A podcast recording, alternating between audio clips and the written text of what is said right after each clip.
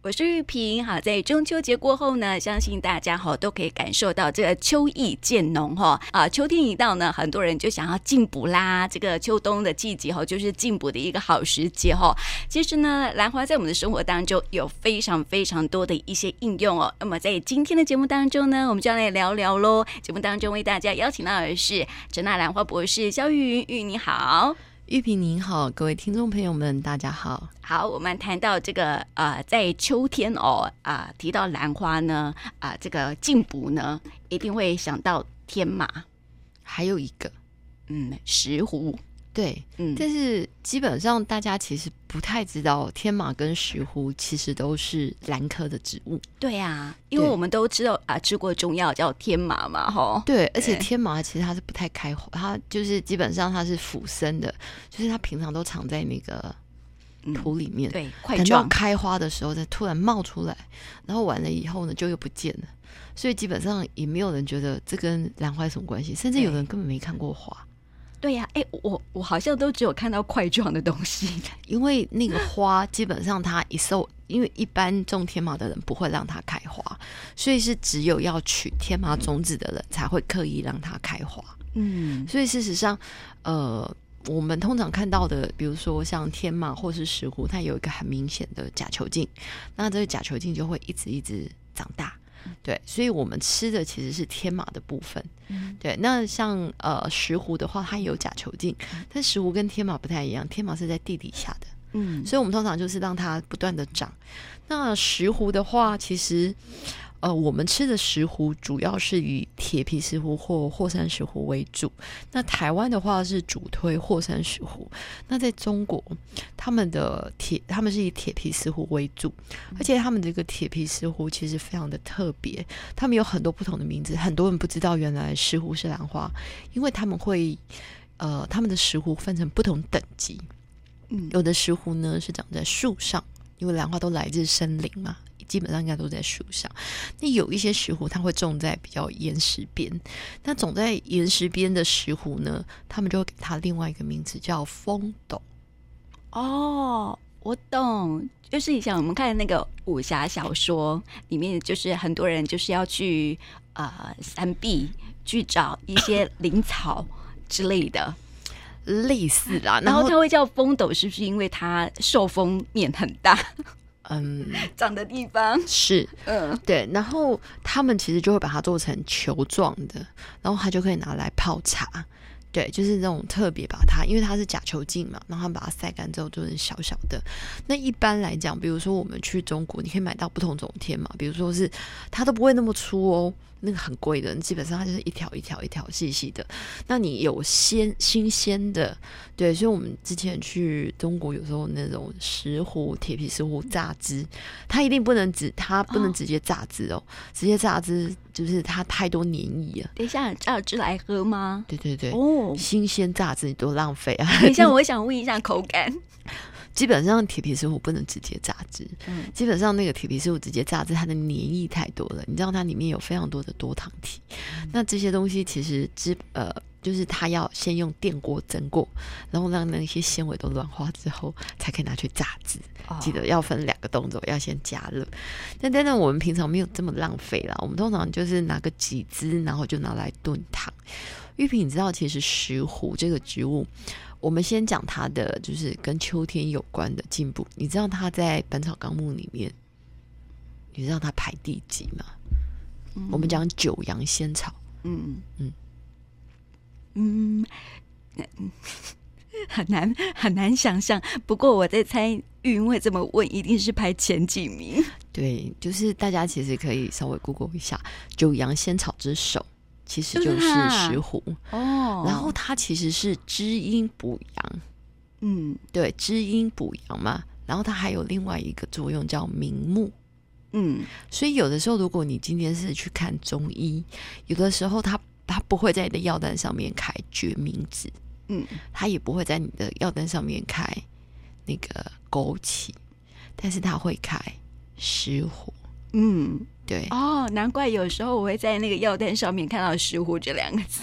对，所以这个有时候，那我想说一些眼压啊什么什么，所以我就觉得说，为什么有些花的名字会出现在中药里面？呃，很多很多，因为中药本来就是从《本草纲目》里面慢慢演化而来的。但是大家不知道，其实，在《本草纲目》里面有很多的呃兰花。对，所以但是因为这些糖，它之前出现的都是在什么云南药草汁啊，或者是哪一些地方？那石斛的话，事实上除了我们现在呃，大家如果最近出去吃火锅，其实就会吃到天麻双冬，嗯，天麻跟麦门冬，或者是石斛加麦门冬，它都是比较偏凉补的，不会大补。哎、嗯，可是哈，我们在那个呃。应该是菜单上面很应该不会看到“石斛”这两个字吧？嗯，中国有，台湾好像有哎、欸，只是稍少了一点。对，但是我记得我好像看过，嗯，但是它都会属于比较名贵的菜单，嗯，对，哼，所以基本上就是石斛，基本上还蛮呃特别的，就是说它本身是药用的呃一种。兰花，但是石斛玉萍，你知道，其实，在整个兰科植物里面呢、啊，我们有说蝴蝶兰、石斛兰不同种兰啊，国兰啊，你可以猜猜看，哪一种兰花它的就我们所谓它的奇异度跟适应性是最大的？嗯，不会是石斛吧？嗯，没错。基本上呢，石斛它这个植物，基本上它这一个树就是石斛这个类型，就是这个种，它们的那个奇异度非常非常的大。它其实基本上就是说，它会，嗯、呃，它可以适应很冷的地方，也可以适应很热的地方，它可以适应很干的地方。嗯，对。但是如果水很多，可能都不行。嗯，对，所以基本上石斛其实一是一个非常好养的植物，所以我不知道玉萍，呃，我们像现在我们虽然提到石斛是可以吃的，可是玉萍，你记不记得，其实石斛我们提过各式各样不同种的石斛，嗯，我们提过檀香石斛、天宫石斛，尤其是天宫石斛跟我们的原住民还有一些关系，这个我们有机会再来讲天宫石斛跟原住民的关系，嗯，那。除此以外，我们也提到，就是在夏天的时候，这个花瀑布哦，对呀、啊，贝壳，嗯，对不对？我们讲过贝壳。哎，其实我们最常讲的就是那个瀑布啦，石湖瀑布。石湖瀑布通常都是在国际兰展三月过后，四月四月到五月的时候，哦，就几乎是啪一大堆。嗯，那我们也提过，石湖其实跟一个节日有很有关系。嗯，我们那时候提过，对，嗯，因为他就是比较，因为他是那个球茎嘛，一节一节的，对，就像是父亲的气节一样，对，不不是不是就把父亲气到不行了，当然是就是父亲他的那个君子的那种气气节啦，对对对，呃，但是为什么会拿石斛当做父亲节的花，其实是非常的有典故的，为什么？因为其实很多都是假球茎，我们讲就。就是除了石斛以外，比如说像文心兰，它也有假球茎，但是它不会像石斛一样是一节一节一节一节一节，所以这其实是石斛呃，就是石斛这个兰花它本身的一个特性。所以你看，哎，有可以吃的石斛，铁皮石斛，嗯、我们拿来做兰花面的铁皮石斛，然后呃。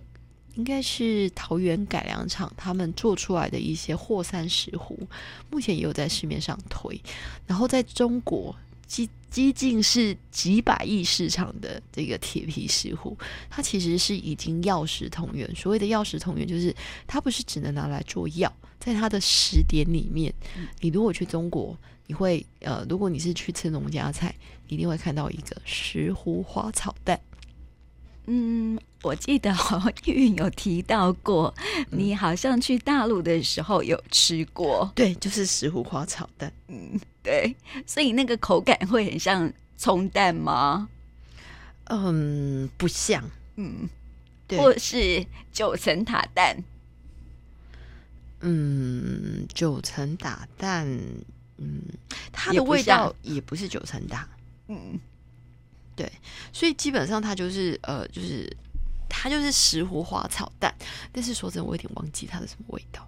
嗯，对，我有点忘记，像太久没有就是在吃过这个农家菜，因为在台湾是不会有的，因为那边的他们大部分采收的都是呃这个假球茎，花单的就拿来卖给这个就是一般的这种食材店去炒蛋啊，但是台湾基本上没有这么大的市场，你就不会有人专门去做这件事情，嗯，对，所以这也是一个就是不同地方文化。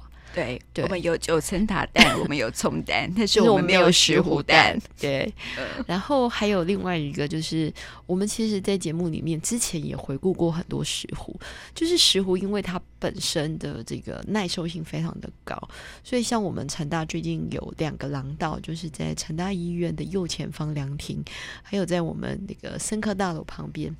我们其实就种，就是移植非常多的石斛。其实玉萍可以想象一下，现在我们其实台湾很多地方，如果你会变成像瀑布一样的，几乎都是石斛。嗯，石斛基本上它在野外的接受度跟耐受性是远远的比蝴蝶兰来的高的。